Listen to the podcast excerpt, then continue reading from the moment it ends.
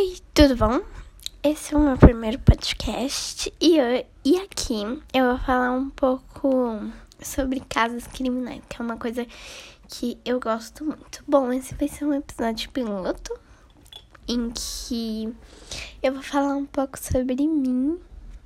Bom, meu nome é Rebeca, eu tenho 11 anos e eu adoro casos criminais. Adoro muito. Bom, nesse aqui eu vou gravar, eu vou falar um dos que eu mais gosto. Então, vamos lá.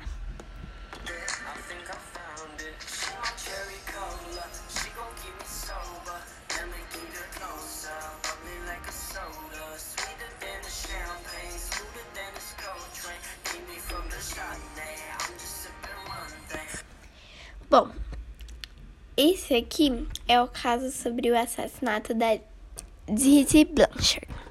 O assassinato de Didi Blanchard refere-se a um homicídio de Didi Blanchard de Louisiana, que nasceu dia 3 de maio de 1967 e morreu em Springfield dia 14 de junho de 2015.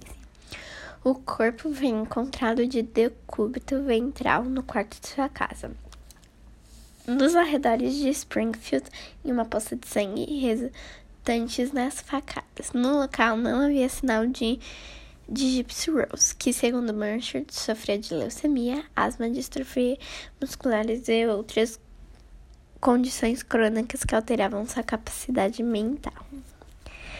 Depois de ler as mensagens desconcertantes no Facebook no início da noite, os vizinhos notificaram com a polícia relatando que a Didi poderia ter sido vítima de um crime e que Gypsy Rose, à época cadeirante, poderia ter sido vítima de sequestro. No dia seguinte, a polícia encontrou Gypsy Rose em Wisconsin, no lugar para qual viajou com o namorado Nicholas Gondishon, conhecido virtualmente. Quando os investigadores anunciaram que ela que ela, que ela era realmente adulta e não sofria nenhum tipo de problema de saúde, a indignação pública com paciência que essa da garota deu lugar a um choque de simpatia por Dixie Rose. As investigações futuras descobriram que alguns dos médicos que examinaram Gypsy Rose não haviam encontrado nenhuma evidência patológica. Inicialmente, um médico suspeitou da síndrome de Munchausen, um distúrbio mental que um dos pais. Ou outro cuidador exagera, fabrica ou induz uma doença que uma pessoa receba atenção. Didi havia trocado de novo, uma vez que sua família acreditava que ela tinha envenenado sua madrasta, e além disso, devido ao questionamento constante de relação aos cuidados de Gypsy Rose, no entanto, muitas pessoas aceitaram a história como verdadeira e ambas foram beneficiadas por diversas intuições de caridade, incluindo a função de Make a Wish. Didi estava fazendo sua filha passar por mais jovem fingir que está incapacitada e cronicamente doente, sujeitando-se a cirurgias e medicações desnecessárias. Além de abusá-la fisicamente e psicologicamente, o médico Mark Fredon, especialista em distúrbios fictícios, afirmou que é seu primeiro caso de seu histórico profissional no qual uma criança abusada matou os pais. Gypsy Rose declarou-se culpada do assassinato e atualmente cumpre a sentença de 10 anos. Após breve julgamento em 2018, Gondjon, seu namorado, foi condenado por homicídio e sentenciado à prisão perpétua.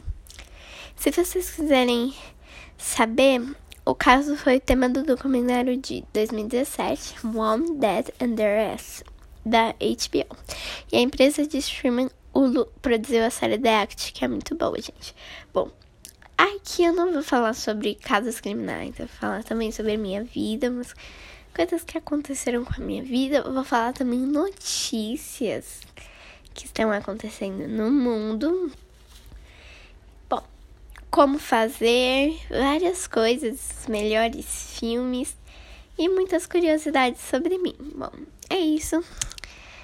Espero que vocês gostaram e eu vou fazer mais.